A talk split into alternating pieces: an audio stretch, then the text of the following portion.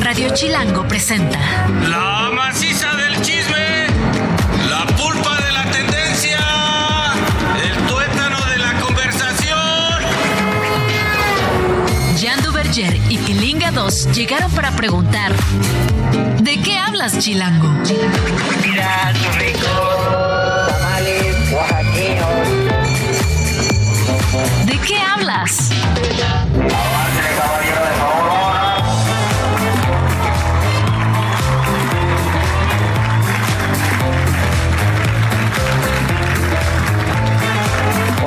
Están? Ya son las 2 de la casi las 2 de la tarde, 1.59. Estamos en 105.3 Radio Chilango y esto se llama ¿De qué hablas?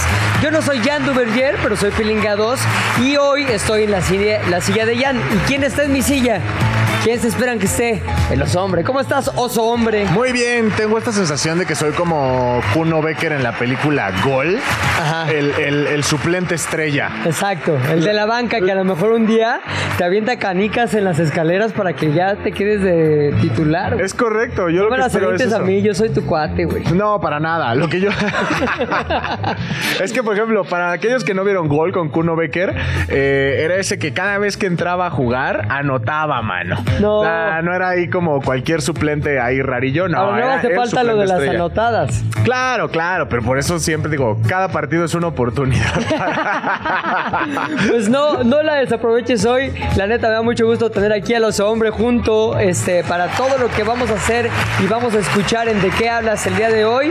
Vamos a tener chismecito. Vamos a tener a Oscar Uriel que nos va a estar hablando no solamente de los Globos de Oro, porque ya hemos dicho mucho al respecto, sino también cuáles son las, las músicas, a decir. ¿qué tal? Las películas y las series imperdibles según su ojo experto. Es correcto, y también vamos a tener un tema bastante interesante. ¿Cuál? Bastante, swingers. Nos vamos a meter al tema de los swingers. No tuya, mira, como dirían, tuya mía te la presto. va, va a ser un poquito, un poquito de eso para todos aquellos que tienen curiosidad eh, y quieren explorar otro rincón en su relación. Hoy, hoy es el día para informarse. Estamos a su disposición en múltiples redes, arroba de qué hablas FM, en X, en Instagram, también en YouTube nos pueden encontrar si quieren ver los clips posteriores al programa y obviamente si no tienen tiempo, chance u oportunidad de escucharnos en vivo, lo pueden hacer en Spotify después porque están ahí todos los programas, diariamente se suben para que usted los disfrute, los comparta y los presuma. Pero ¿saben qué?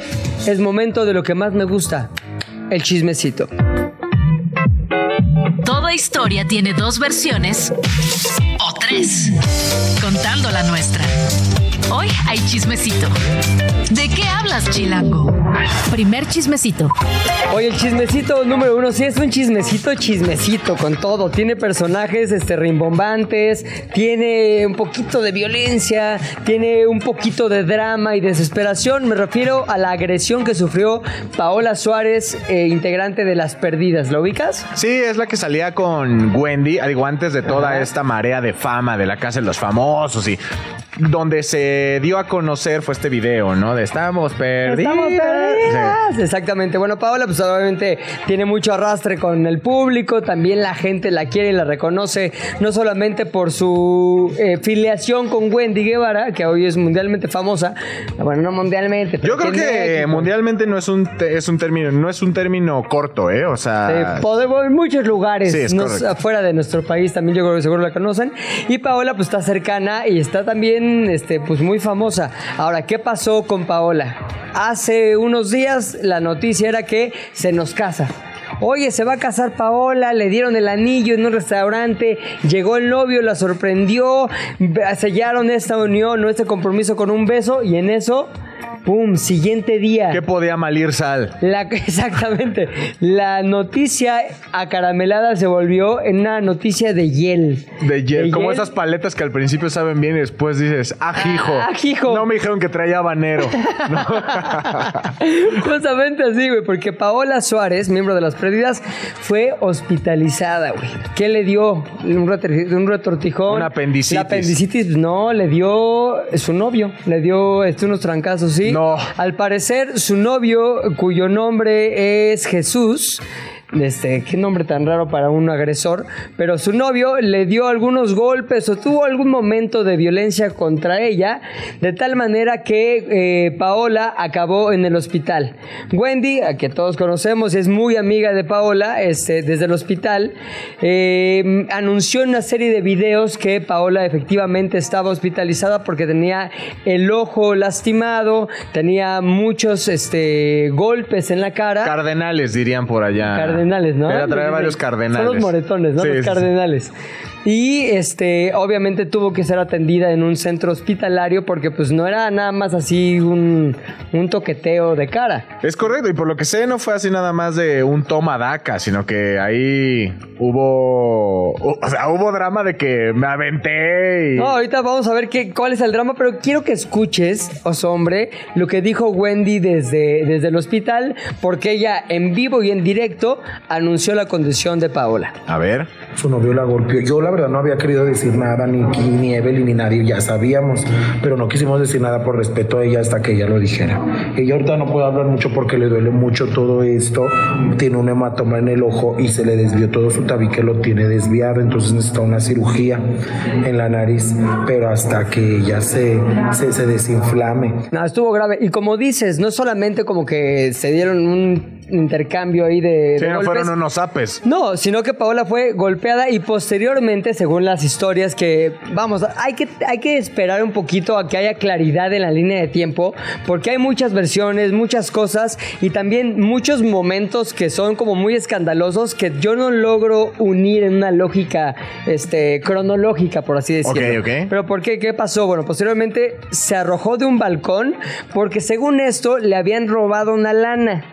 Y la lana, pues obviamente ya la quería recuperar y en este afán de recuperarla quería llegar lo más rápido posible del piso 2 al piso de la planta baja. Ok. Las escaleras no son buena opción. Si le sale a Bruce Willis, ¿por qué a mí no? Exactamente, balconazo, pum, cae sobre la caja de una camioneta y va persiguiendo al ratero. ¿Quién era el ratero? Supuestamente también el novio Jesús. Y finalmente en las cámaras de seguridad que tiene en la casa de Paola se puede ver, todavía no los hemos visto, sino que Wendy lo menciona, este, se puede ver cómo regresa Paola con la ropa rota, golpeada y obviamente eh, con una parte de la historia que no alcanzamos a ver en las cámaras, pero que la llevaron eventualmente al hospital. Obviamente, pues Wendy reaccionó junto con todas sus, amigas y se mostró triste y enojada por la agresión, compartiendo la, sol- la solidaridad con Paola y también destacó pues, que fue un accidente y un incidente gravísimo. Y ¿no? este tal Jesús no ha dicho nada. Sí, o... sí dijo, obviamente todo el mundo estamos. ¿Y qué dice Jesús? Porque la imagen que tenemos de Jesús era el video al que refería al principio, ese video en el que él, enamorado, lleno de ilusión, llega, le entrega el anillo a Paola, pero después de que se conoció el estado y el incidente con Paola, eh, también se conoció un video de, de Jesús, güey, en el que explica su lado del asunto y te voy a poner un audio también para que lo escuches y te des cuenta cuál es eh, pues, la historia o la versión de Jesús. todo lo que dicen en redes sociales que yo estoy próxico y así me estoy escondiendo. Bueno, es cierto, por eso yo vengo aquí a dar la cara. Pues los dos andábamos drogados. Y cuando ella me estaba ahorcando, yo, yo la aventé y se cayó. Y, y al lado de su cama hay una lámpara. Ahí fue donde se pegó en la cara. Porque yo con otra cosa no le pegué. De lo que dicen que, que yo la aventé del balcón y así, no es cierto, porque yo ya estaba afuera. Y cuando yo ya estaba afuera, como vive en una privada, venía el guardia y el guardia vio cuando se aventó. Entonces, es una serie de discrepancias también entre la historia original o la historia de Paola con la historia de Jesús. Pero dice un dato que no había dicho Paola: estábamos drogados. Qué bueno que me dijiste que era Jesús porque al principio hablaba como Julio César Chávez. Pero sí, es como, como el, el estábamos drogados es el nuevo me hackearon, por lo que sí, entiendo. O sea, Fue la droga. fue la droga y aparte me hackearon. Tú estabas hackeado y en droga, pues se aventó, mano, ¿no? Sí, no, pero lo que dice es que a un forcejeo, se empujan, ella cae, pero él no le pega, sino que le echa la culpa a una lámpara, de esas lámparas tan violentas que luego hay en las, en las casas, y después cae, pero directamente se, se salta a la parte en la que ella se salta del balcón.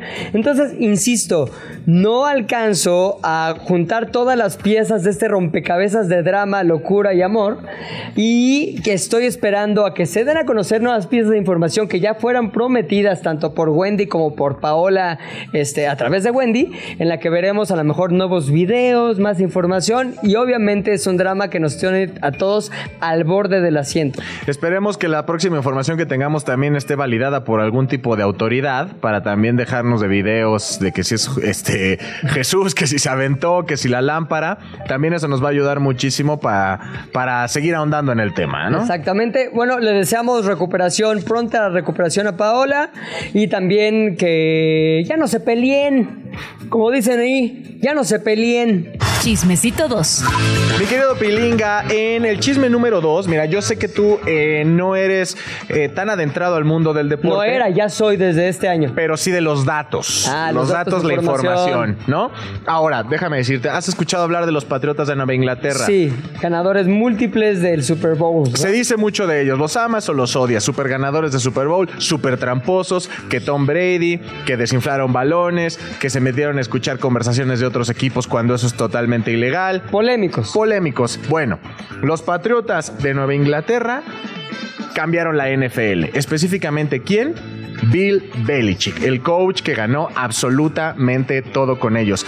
Pues, después de una, bueno, sí, llevan ya algunas temporadas bastante lamentables desde que Tom Brady se, se fue del equipo. La verdad es que Ah, no ¿En serio? pudieron. ¿Fue para abajo el equipo? ¿Qué? Sí, no pudieron levantar a lo que eran los Patriotas Claro. de Nueva ¿Ya Inglaterra. no han ganado el Super Bowl sin Tom Brady? No, no, ya no. Ni han llegado. No, ¿qué? pero Tom Brady sí ganó el Super Bowl con otro equipo.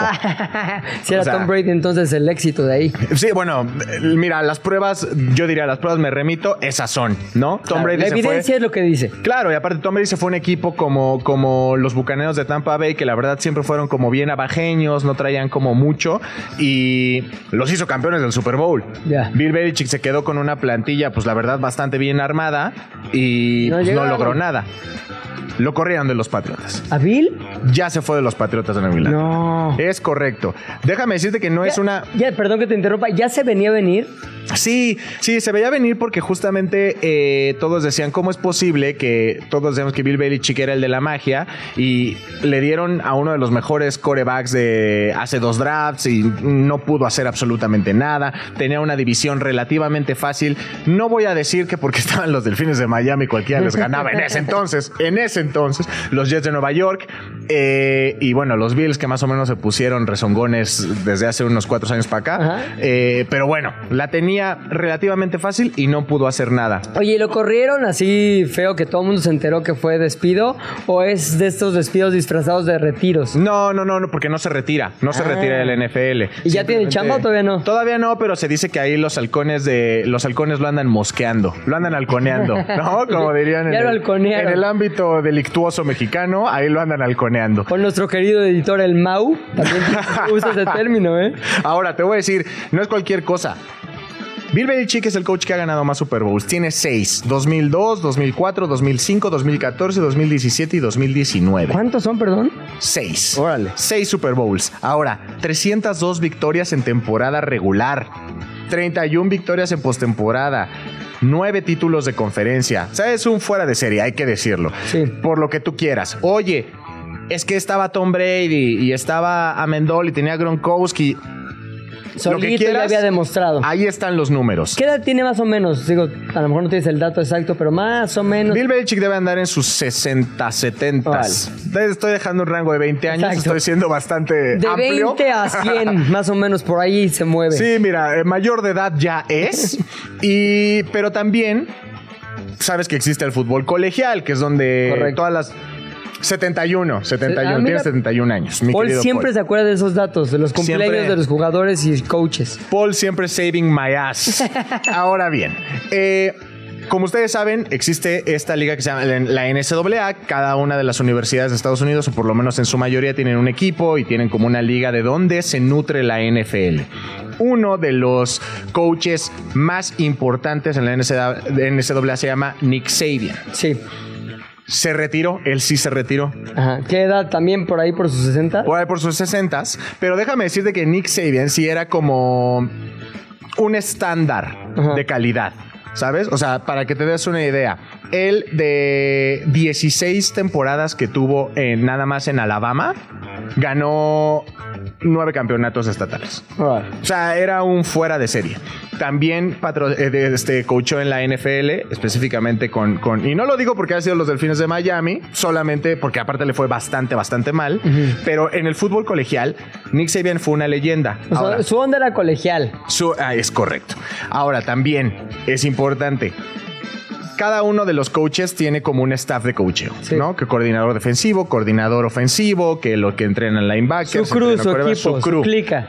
Lo que tiene Nick Saban es que muchísimos miembros de su staff o que han sido miembros de su staff a lo largo de los años han sido campeones Órale. con sus respectivos equipos. ¿En la NFL o también en la También en el colegial y en la NFL. O sea, lo que tiene Nick Saban es que no solamente es un buen entrenador en jefe y no solamente hizo bien las cosas cuando tenía un equipo de jugadores eh, eh, persiguiendo el objetivo, sino que también tenía esta capacidad de transmitir conocimientos a aquellos que adoptaba bajo su ala, ¿no? Y bueno, un último dato curioso de deporte. Justamente estos dos, Nick Saban y Bill Belichick, eh, cada vez que la Universidad de Alabama que es la que dirigía Sabian, ganaba un campeonato de la NCAA, Bill Belichick no ganaba el Super Bowl. No. Y cada- O sea, no es que se pusieran de acuerdo, era una coincidencia de dato curioso. Era una coincidencia, ajá. Y cada vez que Bill Belichick ganaba el Super Bowl, eh, Alabama no ganaba el campeonato nacional. O sea, el éxito de uno significaba el fracaso para el otro. Y hoy en día, pues, aunque Bill Belichick siga en la, siga en la NFL, que es lo más probable, eh, ya no se va a dar este, este acontecimiento, este suceso, porque Ajá. pues mi querido Nick Sabian, que mucho le ha dado a este deporte que muchos amamos, eh, ya no va a estar con nosotros. Chismecito número 3. Chismecito, volvemos a la farándula, al escándalo, a lo que me gusta a mí. Y tiene que ver ahora con Dana Paola que pide, como muchos este, miembros de la comunidad boomer, que le pongan límites al reggaetón. O sea, ella es cantante también dentro del género reggaetón, me parece. Pues Ella- eh, eh, se presume como urbano, pop, pero ya urbano. ves que ahorita ya hay como una mezcla rara que es Popetón. pop, que es ajá, popetón. Como de popetón, Ajá. exactamente.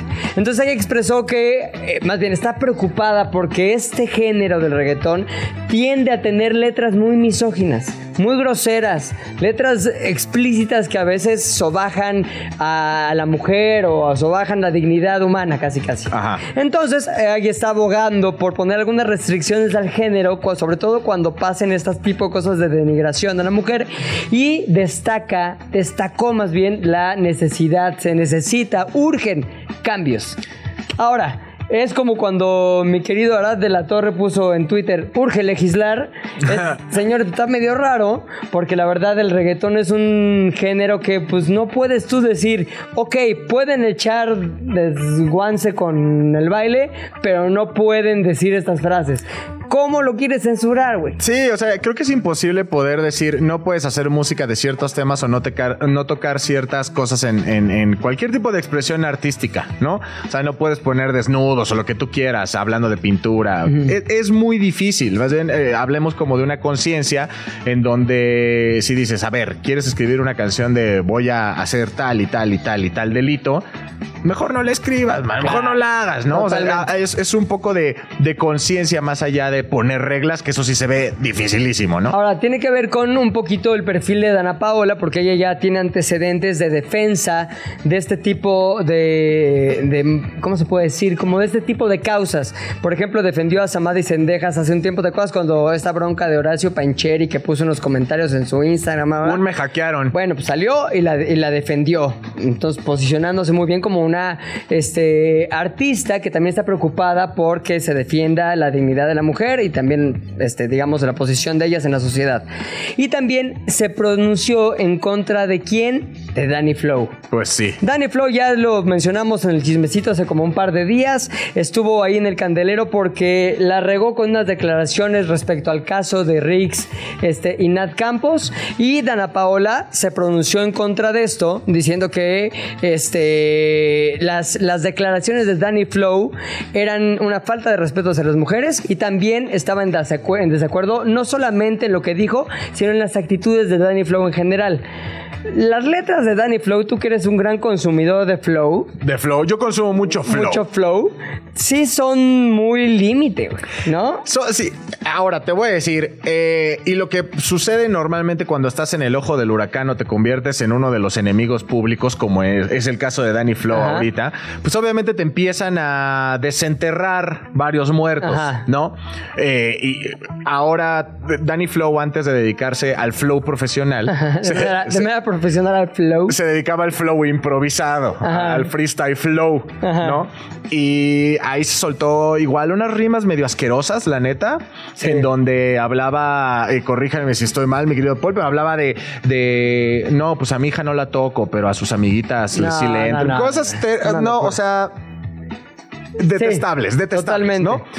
Entonces esto llevó no solamente eso, obviamente Dana Paola lo, lo está refiriendo y dijo, que esto me parece que es el, meollo del chismecito, es que instó a la industria musical a ser más cuidadosa al autorizar y difundir canciones con letras ofensivas, sugirió también un cambio en la selección de contenido, cosa que ya dijimos que está bastante cañón. Ahora, ¿qué dice Danny Flow al no solo al respecto, más bien qué dice Danny Flow sobre toda la situación en la que ahorita está involucrado?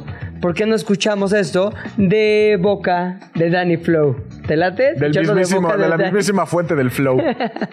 Esta rima específica donde digo que no tocaría a mi hija, pero sí a sus compañeras de la secundaria, se hizo muy famosa en redes sociales en su momento, como muchas otras de las locuras que improvisé en mi etapa como freestyler. Algunos medios cortan esa parte del podcast específicamente donde menciono la rima como un recuerdo, para hacerme ver como si yo lo dije de la nada, como si se tratara de una declaración. Pues bueno, ya sé que el contexto es importante, pero al final creo que no importa el contexto, decir eso sí, sí implica ciertas cosas que a alguien va a incomodar. Y no solamente incomodar, es, un, es seguir perpetuando o perpetuar una visión de la relación hombre-mujer que debería de estar ya completamente superada. Que tú puedes pensar, cualquier, cualquier eh, persona con sentido común no seguiría o no le afectaría escuchar este tipo de cosas, pero lo estamos viendo en lo que ha sucedido tan solo lo poquito que lleva este año.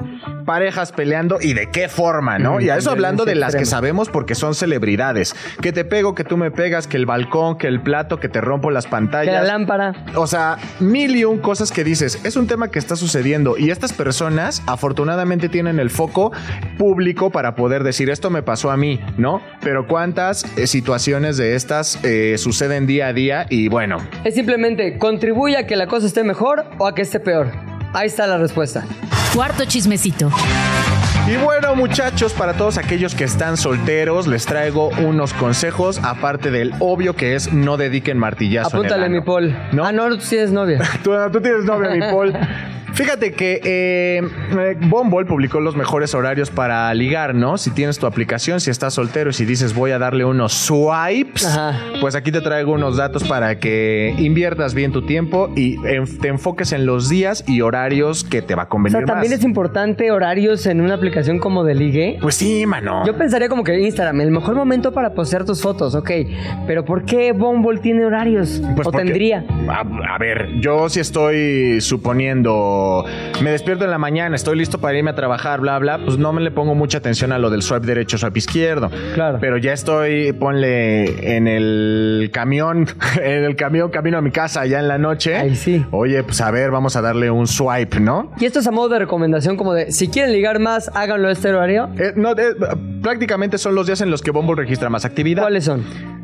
Si te dan o te pones un poco cachondón el día lunes, Suele pasar, ¿no? El fin de semana. y- Así es que dices, "Ay, nos va, va empezando la semana. va cuesta que-". arriba, quiero ligar. De 8 a 9 de la noche, es el, el lunes. Ah, el ya, lunes. Después de todo el día de trabajo. El, el martes, si tú quieres darle fuego a esto, es de 9 a 10 de la noche. Ah, ya no me dormí tan temprano, le doy una horita más Es correcto. al- a la seducción y cachondeo. Miércoles, o como dirían algunas personas, el ombliguito, de la semana. ya sé que iba a ser a eso. ok. De 7 a 8 de la noche es el Ajá. mero mole del miércoles. Jueves. 9 a 10 de la noche. Muy bien. Viernes, que es ya este Ya eh, momento a de punto, desmadre, sí, mano sí. mosca. Mano o sea, ya mosca. empezando el fin de semana. Viernes de 6 a 7. Para que te dé tiempo todavía de decirle, oye, son las 7. que te cae un 10 de la noche, nos vemos Claro, ahí. ¿qué huele con? ¿Qué hubo, lecón? Oye, y un sabadaba, o sea, ya estás así en descanso y en relax. Pues ya cuando te vas despertando de la, del, del match del viernes. eh, Siempre se puede otro match. Siempre te puede. De 3 a 4, flaco. Sul- su- súmale otro match a tu fin de semana. Es correcto. Súbale otro match. Oye, para los que están así con el con el interés pegado todo el fin, el domingo ¿qué hay? Pues acabadita la misa de una, de 2 a 3. Ah, muy bien. De 2 a 3. Ahora, todo esto también viene con data bastante interesante Sí. sobre. eh, se tiene como esta versión popular de que, pues, si tú te estás como en las apps de ligue, normalmente lo que buscas nada más es darle ahí un pequeño, un tango horizontal, ¿no? Ajá. Sin embargo, los datos nos dicen lo contrario, ¿no? Que las, las personas buscan relaciones más significativas en sus vidas, que ya no quieren como cambiar para tener este, eh, que, que- que gustarle a otras personas. Es la filosofía del... eh, siempre hay un roto para un descosido. ¿Y cuáles son los takeaways de Bumble al respecto? Pues fíjate, esto es muy importante. Datos rapidísimos, Sí. Dimple. Es 26% de las mujeres solo saldría con quienes no intenten cambiarlas. O sea, esto es importante para que no empieces de que, oye, pero me gusta más que uses este, que ya no uses escote. No, ya eso ya se está acabando poco a poco y qué bueno. 45% de las mujeres ya no sienten presión para cumplir con metas tradicionales. O sea, ya las relaciones, que es justo lo que vamos a hablar hace Ajá. Ratito, ¿eh? Calla toda un ratito, calla todo sí. dar este tema, este, ya las relaciones pueden ser como nosotros queramos y el mundo lo está viendo así y el swipe a la derecha es así y ya les di los horarios, no dediquen martillazo en el ano, diviértanse, hagan match. Muy bien, ahora vamos a ir a un corte, nos falta un chismecito, pero lo haremos cuando regresemos a De qué hablas aquí por Radio Chilango 105.3. ¿De qué hablas? Ya regresamos a ¿De qué hablas? ¿En qué estábamos? Y el chismecito final. El chismecito final aquí en De qué hablas es muerte por nitrógeno autorizada. Como tú sabes, queridos hombre, en Estados Unidos sí se vale eso de la pena de muerte. Sí. Usualmente se hace con la conocida inyección letal, que es, una, es un proceso que tiene como tres momentos muy claros de se le inyecta esto, luego sigue esto, luego sigue esto. Básicamente es ir haciendo que el reo que ha eh, sido víctima de esta sentencia, después de que hizo víctima a otras personas Claro. por algún delito, este, pues Se le quita la quita suscripción a la vida. suscripción a la vida, Es exactamente. Entonces, ahora, ¿qué va a pasar? El próximo 25 de enero se va a aprobar en Alabama por primera vez un nuevo método de muerte. ¿Cuál es? El método del nitrógeno. ¿Cómo funciona? Muy sencillo. Este consiste en colocar una máscara respiradora sobre la nariz y boca del preso. Esto reemplaza el aire que, que respira por nitrógeno. ¿En dónde se ha dado esto? Pues en ningún lado. Va a ser la primera vez en Alabama el 25 de enero. ¿Con quién? Con Kennedy Jean Smith. Y que el- en realidad ahí el tema es que la gente siente que esto lo ponen en lugar del conejillo de indias. No se ha probado y temen que resulte en un mayor sufrimiento para aquel que es pasado por ese proceso. Bueno, pero supone que eh, lo que hace el nitrógeno, digo, ha habido accidentes eh, ya con nitrógeno, pues primero como que te medio desmaya, ¿no? Te deja ahí este medio adormilado y ya después te desuscribe de la vida. Eso es lo que se supone que debería de pasar con el nitrógeno también. Al principio le ponen la máscara, esto los duerme y después los duerme para el sueño eterno. Que también igual, bueno, es que no sé, hay muchísimas opiniones acerca de la pena de muerte y todo esto, pero eh, al final lo que hace esta persona, porque el, el- el Eugene se llama, Kenneth- Eugene, Kennedy Eugene Smith. mató a la esposa de un, de un pastor, ¿no? Eso fue, Sí. ese fue su delito. Entonces, después tú llegas, te suscribes al de la vida a alguien más de manera violenta, a lo mejor torturas, a lo mejor haces- y tú te vas tranquilito, Sí. ahí dormido, como, ¿cómo, de- cómo dices tú? La muerte, No, no, no, la muerte de los justos. la muerte de los justos. Sí, o sea, tú ti- tienes esta teoría de la venganza de ojo por ojo, diente por diente. No estoy diciendo vamos a palearlos. No, bueno, vamos a ver, pero también creo que cuando impartes justicia, tienes que impartirla de una manera muy distinta en términos de regulación que cuando eres un asesino nada más así por serlo. ¿Dónde se ha autorizado esto? En Alabama, Mississippi y Oklahoma. Y el 25 de enero será la primera vez que suceda. Ya veremos qué resultados da este nuevo método de, de suscripción de la vida. Ahí les decimos. Jan y Pilinga 2 saben mucho, pero no todo. Por eso tuvimos que llamar a un especialista. ¿De qué hablas, Chilango? ¿Y qué especialista? La verdad, de manera personal te lo digo, este, y también lo comentaba con los hombres ahorita, nos da muchísimo, mucho gusto tenerte aquí en De qué hablas. Te admiramos mucho la chamba que haces, me refiero a Oscar Uriel, que es productor, conductor, todos lo hemos conocido y seguido y escuchado sus opiniones y la información que nos da del cine, de la televisión y de todos los medios que todos consumimos. Y hoy lo tenemos primero que nada, antes que nada, bienvenido. Lo tenemos para hablarnos de los Globos de Oro y algunas imperdibles de esta premiación. Oscar, bienvenido a De qué ¿Cómo hablas. están? Eh, esta es la tercera vez que vengo a Radio Chilango en dos meses. Bien, para que me veas. invitó el Sopas Ajá. y luego me invitó Da- Daniel Moat.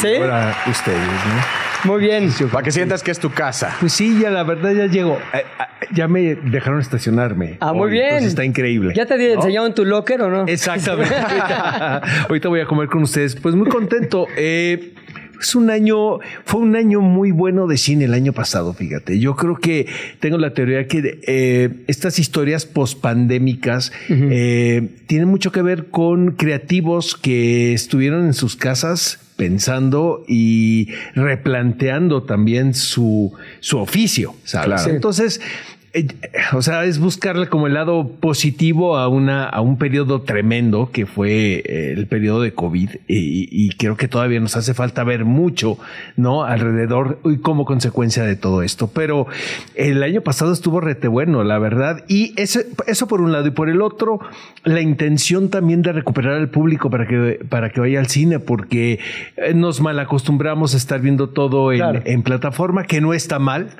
Pero yo sí soy de la, de la vieja escuela, ¿no? De Por eso que- crearon esta nueva categoría en los premios de mejor logro cinematográfico y de taquilla. siento que eso está muy chaqueto, man. La verdad, este, tiene que ver con, con el rating de, de la ceremonia de los Globos de Oro, porque eh, los últimos dos años han sido eh, periodos complicados para la, la Asociación de Críticos eh, Internacionales que radican en Los Ángeles, quienes conforman esta organización que es muy peculiar y muy bizarra, la verdad, y es como una especie de secta, ¿no? Pero eh, tienen mucho poder o tenían mucho poder. Eh, los últimos años ha habido muchos escándalos alrededor de ellos, eh, cosa que ha mermado la credibilidad también de los premios. Eso por un lado y por el otro también eh, el asunto de la audiencia. Ya el público eh, prefiere ver eh, los resultados en redes sociales. Eso por un lado. Rápido, así en un. Ahora tuvieron una estrategia increíble que es transmitir la ceremonia por HBO Max internacionalmente, que creo que eso les dio mucho empuje, pero independientemente de eso, CBS en Estados Unidos compró los derechos de transmisión y triplicaron la audiencia del año eh, ¿Antes quién los tenía? año pasado.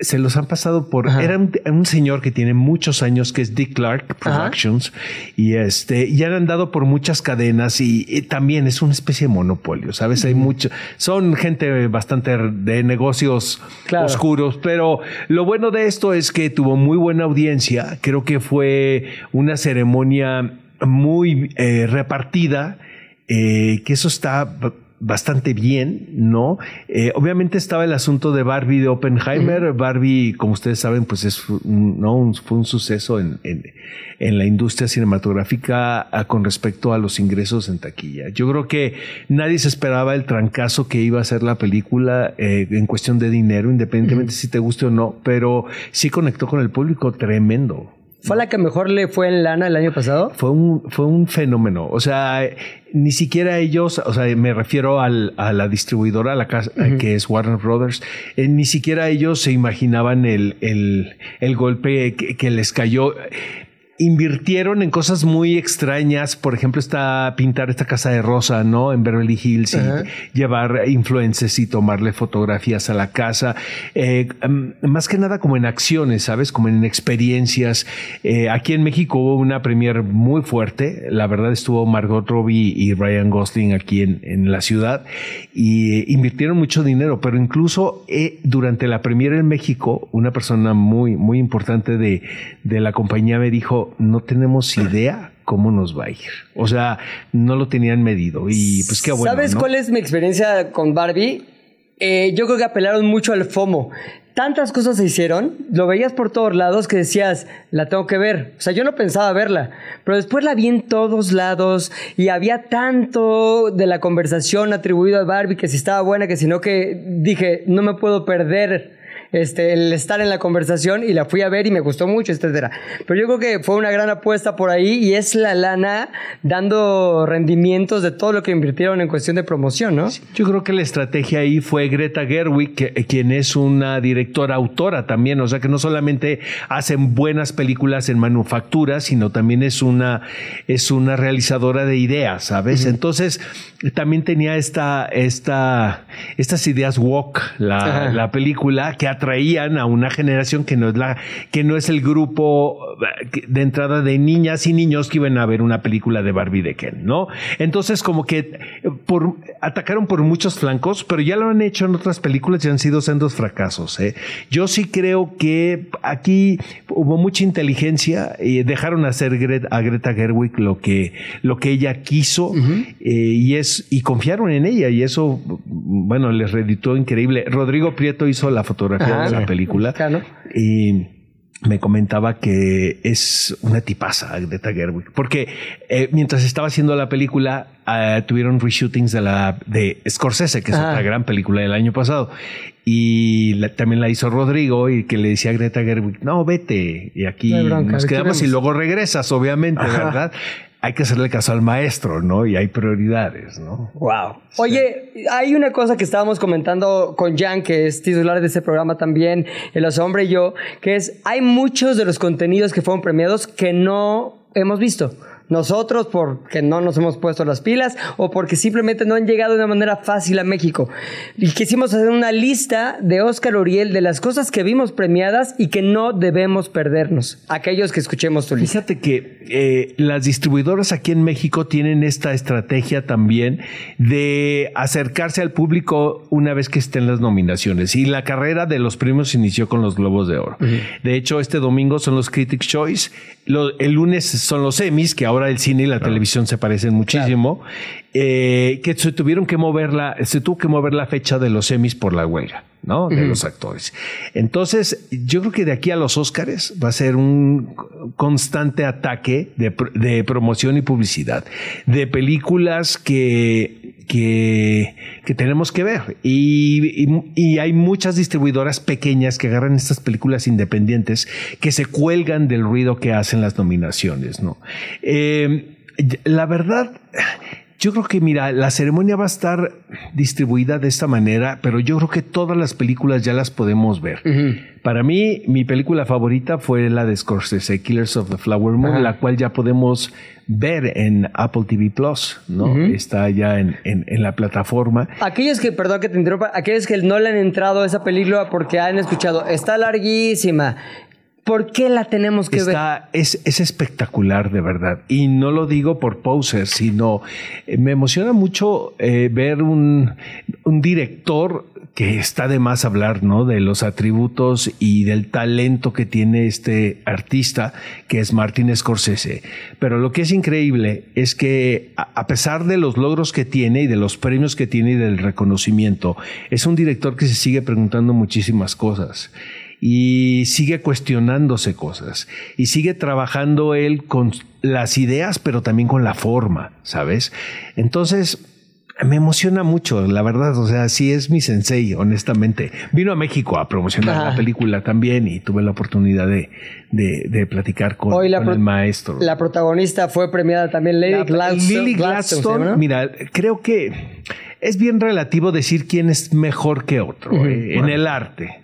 O sea, la- realmente yo no estoy tan de acuerdo con este tipo de ceremonias. Sé que se suceden y, y bueno, el premio Nobel también es otro asunto, Claro. ¿no? ¿Quién dice que es mejor científico que el otro o el mejor autor que el otro? Eh, son cosas muy distintas, pero para mí, entrándole ya al juego de los premios, yo creo que las dos mejores actuaciones eh, femeninas de este año fue Lily Gladstone de Flowers of the Killer Moon y eh, Carrie Mulligan en Maestro. Yo no soy tan fan de la película de Maestro que dirigió a Bradley Cooper, donde interpreta a Leonard Bernstein, a este gran uh, músico del siglo pasado, eh, pero ella está espectacular. Entonces, este, por ahí está el, el Oscar en, eh, de mejor actriz, creo, ¿no? Mejor actor, Killian Murphy, yo creo que por Oppenheimer, ¿no? Es otra gran película. No es mi película favorita de Christopher Nolan, Ajá. honestamente, pero sí es una ¿Cuál sí es? Ah, eh, es ya visceral, mano. Ah, o sea, ni siquiera, ni siquiera es de crítico, pero me encanta el origen. Claro. Eh, eh, Inception. Siempre. Ayer también Paul, nuestro productor. Yo sí. la puedo ver, Sí. te juro que son, Sí. son de esas películas que si le estoy cambiando al- a, la tele o y aparece, yo la vuelvo a ver porque vuelvo a caer. Me parece magistral. Sí. Yo tengo un asunto también personal con los sueños. Es un tema que a mí me, Interesa me interesa de manera personal. Entonces, cuando la vi la primera vez, se me cayó el sándwich al plato. ¿eh? O sea, así dije, ¿qué es esto? ¿No? Eh, lo que es increíble de Oppenheimer es que es una figura tan polémica. Finalmente es el inventor de la bomba atómica. No le está santificando en ninguna manera, pero sí está recuperando ciertas cosas que pues, yo en lo personal yo no sabía acerca del personaje, ¿no? Obviamente está basado en este libro que es un exitazo, pero este Killian Murphy me parece un actorazo de este, Pinky Blinders, no sé si Ajá, sí, claro, claro. la o sea, es un es musa de, de, eh, Christopher Nolan, o sea, creo que ha aparecido creo que en todas las películas, ¿no? Sí, Por lo eh, menos eh, eh, tengo entendido que Oppenheimer es la sexta. es correcto. ¿no? O sea, es todas las de Batman, El Origen, se me está yendo una y Oppenheimer. No, hizo, estuvo también en las de Bat, exactamente, en Batman, en, en el origen también aparece. Está como, es como trivia, pero es que está, es, es todavía la hora de la comida. Dunkirk Paul, ¿qué también. La hora del eructo, ¿no? Entonces aquí no nos estamos acordando. Oye, yo tengo muchas ganas, y no sé por qué, de ver Poor Things. O sea, a mí se me que era una película. No sé qué peliculón onda. loco, amigo mío. Eh, también, mira, es, o sea, si pones Oppenheimer, Barbie, Poor Things, son cosas tan distintas Ajá. que yo ni siquiera puedo comparar una a la otra.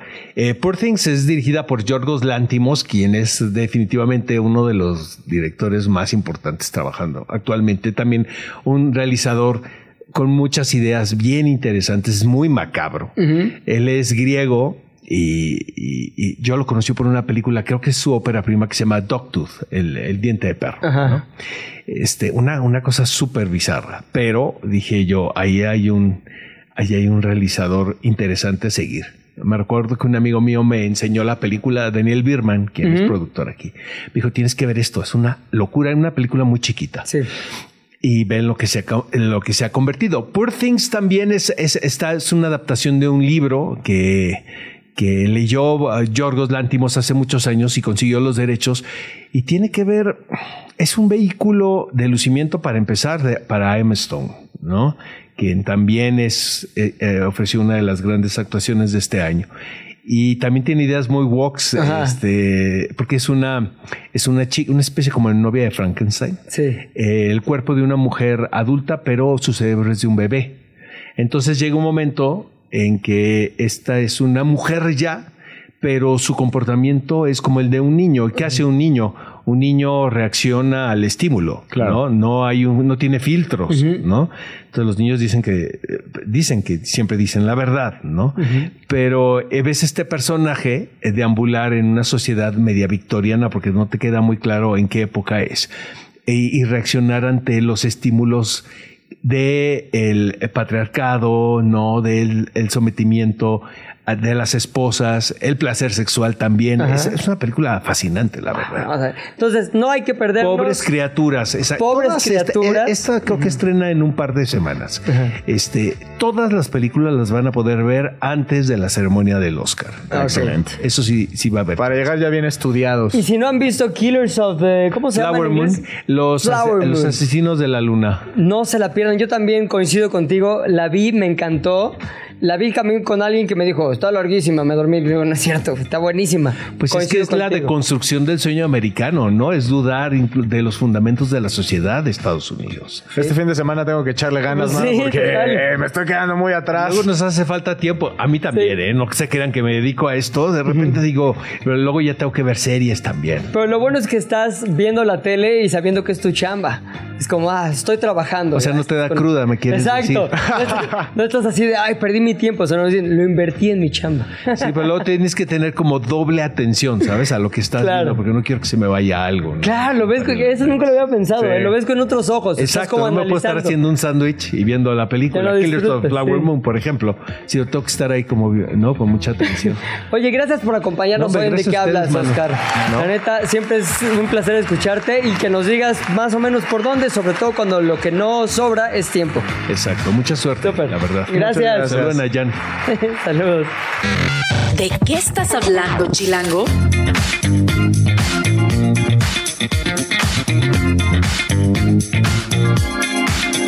Fer Tomás, Bueno, un bueno, tema ahora más sí. complicado tal vez que el cine, porque nuevamente vamos a hablar no de poliamor, pero sí de intercambio de parejas, sí de ese momento en cuando dices, ¿y si intentamos algo diferente? ¿Y si le damos por otra ruta? ¿A quién tenemos al micrófono y a quién tenemos en esta mesa, mi querido oso hombre? A nuestra querida Estefanía Escalante ya nos ha visitado anteriormente, resolviendo nuestras dudas, abriéndonos el universo de las relaciones y el amor. Y hoy, como lo decías, eh, parejas swinger. ¿Cómo estás?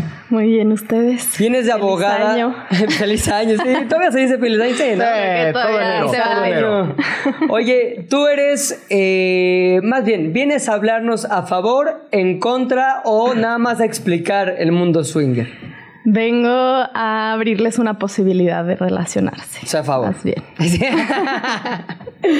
Em, les platico un poco más bien Sí. como la estructura El y contexto, cualquier sí. duda que tengan me avisan. Eh, como les platicaba la vez pasada que vine, pues hay dos estructuras relacionales, ¿no? La monogamia, la no monogamia. Ajá. Y dentro de la no monogamia, pues justo existen este tipo de relaciones que conocemos los swingers o las relaciones abiertas, etcétera. Y es muy interesante esta parte porque al final se basan de una monogamia, ¿no? Se basan de tener una relación yo con mi esposo, decidimos ser swingers, y, pero al final la relación jerárquica o prioritaria pues es con una pareja nada más. Entonces es interesante ver cómo las parejas se van desarrollando en esto porque obviamente necesitamos acuerdos, comunicación, pero también necesitamos manejar muy bien lo que significa para nosotros la fidelidad y el deseo erótico sexual, porque Claro. estas eh, no monogamias o estas estructuras vienen más bien con el tema sexual y no tanto con un tema emocional. Se entiende que mi pareja es mi pareja emocional y más bien exploramos juntos el tema sexual, entonces Yo tengo la concepción tal vez errónea, de que, y te insisto con el tal vez errónea, es más, lo voy a cambiar a muy probablemente errónea, de que el- la onda del swingerismo este, es la puerta al final de la relación. Es como, pues intentemos avivar la llama ahora con la onda swinger. Y eso es la antesala al, no, ya, no pude. ¿Por qué? Pues porque el tipo de personas que somos, el tipo de relaciones a las que estamos acostumbrados, siempre va a impactar estas nuevas eh, propuestas del mundo amoroso. ¿Te ha tocado en tu experiencia como, como psicóloga que esa sea la mayor parte del final de las relaciones? Sí y no, porque muchas veces llegan, sí, con como que es la última opción, Ajá. ¿no? Y la realidad es que si vienes con esa intención, pues lo más seguro es que tú no estés segura de esa relación y Claro. entonces estando con cualquier persona que te guste más que solo el tema físico, pues ya valió, ¿no? De cierta manera. Pero hay unas parejas que realmente es algo que los une, porque no solo es que yo quiera estar con alguien más, sino que yo quiero explorar contigo estar con alguien más, ¿no? Normalmente los swingers eh, son en clubs swingers, ¿no? Y van personas muy delimitadas, solamente puedes entrar, por ejemplo, en pareja, no puedes ir tú solo, eh, tienes que accionar, no solo puedes ir a ver muchas veces, entonces es toda una plática con tu pareja el decir, a ver, vamos a ir a estos lugares, vamos a interactuar con otras personas, porque hay veces que puedo estar yo y mi pareja y estar solamente con una persona más, o los dos intercambiar parejas, etcétera. O sea, hay muchas maneras de ser swingers, pero entra más bien con tú y yo como pareja, es una actividad, es algo que queremos explorar juntos. Entonces, cuando empiezan las parejas a dudar de si sí lo quiero, si sí nos gustamos, y entonces por eso vamos al mundo swinger, seguro eso va a acabar muy mal. O sea, tu experiencia, las personas o, bueno, las parejas que llegan a, a probar, por ejemplo, estos clubes swinger, ¿es porque si hay una falta de gusto por la pareja actual o también se vale? Porque es que yo lo veo siempre eh, te digo, justamente hablando desde to- la total ignorancia y no acercamiento a este tipo de círculos, ¿no? Pero yo entendería, bueno, es que sabes que ya no me está gustando tanto mi pareja y por eso es que quiero probar. No vengo desde el todo está muy bien, simplemente queremos probar más cosas. Eh, eh, ¿Sabes? O sea, normalmente no sé por qué mi mente o mi cerebro arranca desde el lado negativo, desde el ya no hay algo. Porque tenemos una creencia muy arraigada que si amamos a alguien no podemos que no nos puede gustar a alguien más o no podemos querer a alguien más. Entonces el tema es que cuando una persona emocionalmente madura, con una pareja emocionalmente madura, deciden ir a un club swinger, tiene que ver más con qué nos puede ayudar más a esta relación, porque al final hay que separar la sexualidad y la atracción física con el amor o la emoción por una pareja y la realidad es que a todos nos ha gustado alguien cuando estamos en una pareja, la realidad es que nos sentimos atraídos en general, vamos caminando en la calle a alguien que nos gusta y lo maduro es decir, yo amo a esta persona, quiero estar con esta persona y juntos queremos explorar estas experiencias sexuales sobre todo, tomando en cuenta obviamente lo que hablamos en temas de cuáles son los límites, eh, que sí, que no, porque si es puramente exploración, es un, va a ser un fracaso porque no vas a poder manejar esa situación. A ver, ahí yo quiero irme. Eh, No sé si has visto los comerciales de medicina gringos. Lo de- anuncia la medicina y te sirve para tal enfermedad. Pero después viene como el 70% del comercial que son las advertencias. No lo tomes si tiene esto, le puede causar esto. Cuidado si esto. Si el swingerismo o el mundo swinger o esa onda fuera una medicina, ¿cuáles serían las advertencias según tú? No lo hagas sí, hágalo siempre y cuando qué. Ok, hágalo siempre y cuando eh, sea honesto con su pareja, ¿no? siempre y cuando haya una comunicación real, vulnerable, eh, siempre y cuando entendamos que el concepto de sexo y amor va separado completamente, o sea, creo que ese es el punto número uno. Hay que cuestionarnos de dónde nos relacionamos. Si nosotros nos relacionamos con alguien porque nos gustó físicamente y creemos que de ahí va a salir el amor, sí, pero no sabemos muy bien. O si creemos que porque amamos a alguien vamos a tener sexo increíble, pues sí, pero no siempre. ¿no? Entonces, más bien, creo que es cuestionarnos mucho. Una cosa es muy diferente a la otra. Cuando se juntan es increíble, cuando tenemos relaciones sexuales con mucho amor es hermoso, pero no siempre tiene que haber sexo con amor ni amor con sexo. Entonces, creo que las parejas que logran otro tipo de estructuras relacionales, como los swingers, tienen que ver más con que han entendido más que la exploración les va a ayudar en pareja y no tanto que como ya no me gusta mi pareja me voy con alguien más, porque eso pues mejor pones, te vas de la relación. Claro. ¿no? O Ahora, no lo haga si. no lo hagas si no estás seguro con tu pareja. Ajá. tampoco. O sea, si hay una duda de no sé si aquí estoy bien, no lo hagas porque seguramente no estás bien ahí. Entonces, eso va a ser la salida rápida. Eh, no lo hagas si no trabajas en ti mismo, porque también hay que trabajar mucho el tema de los celos, mucha seguridad, porque obviamente estás abriendo un tema de saber que a otra persona le va a gustar tu pareja y a tu pareja otra persona. Entonces, es mucho autoconocimiento y entender también la manera en la que nos relacionamos. Como que hay que cuestionar todo lo que nos han dicho de las relaciones para entender que no siempre tienen- tenemos que estar ligados a una persona y que eso significa lealtad o eso significa una relación madura, sino No sé tú, hombre, pero a mí me quedan 17 dura- dudas. Ahora, yo tengo un minuto, menos de un minuto para que se acabe el programa, pero quiero seguirle preguntando a Estefanía. Lo que voy a hacer es ir a sus redes sociales. ¿Cuáles son? Y si te podemos preguntar por ahí. sí. ¿Cuáles son? Es- ¿En dónde te contactamos? eh, estoy en Instagram y en TikTok ¿Cómo? eh, como incomodidad.ser. Ahí Ok. les cuento un poco más. Ah, sí, gracias Estefanía por estar aquí nuevamente y esperamos que no sea la última. Te- te- Seguro esperamos que estés regresando con todas estas dudas y sobre todo estas certezas. Y quiero invitarlos a que estén conectados con De qué hablas, no solamente en el programa, sino también en nuestro canal de YouTube, en donde subimos diario el programa completo y los mejores momentos para que ustedes lo disfruten, los compartan y obviamente los comenten. Gracias Estefanía. Gracias. Oso Hombre. Gracias. Nos escuchamos mañana. Yo soy Pilinga 2. Esto fue De qué hablas aquí en Radio Chilango. Bye bye. Se terminó la plática por hoy, pero nos escuchamos mañana, a la misma hora. ¿De qué hablas, Chilango?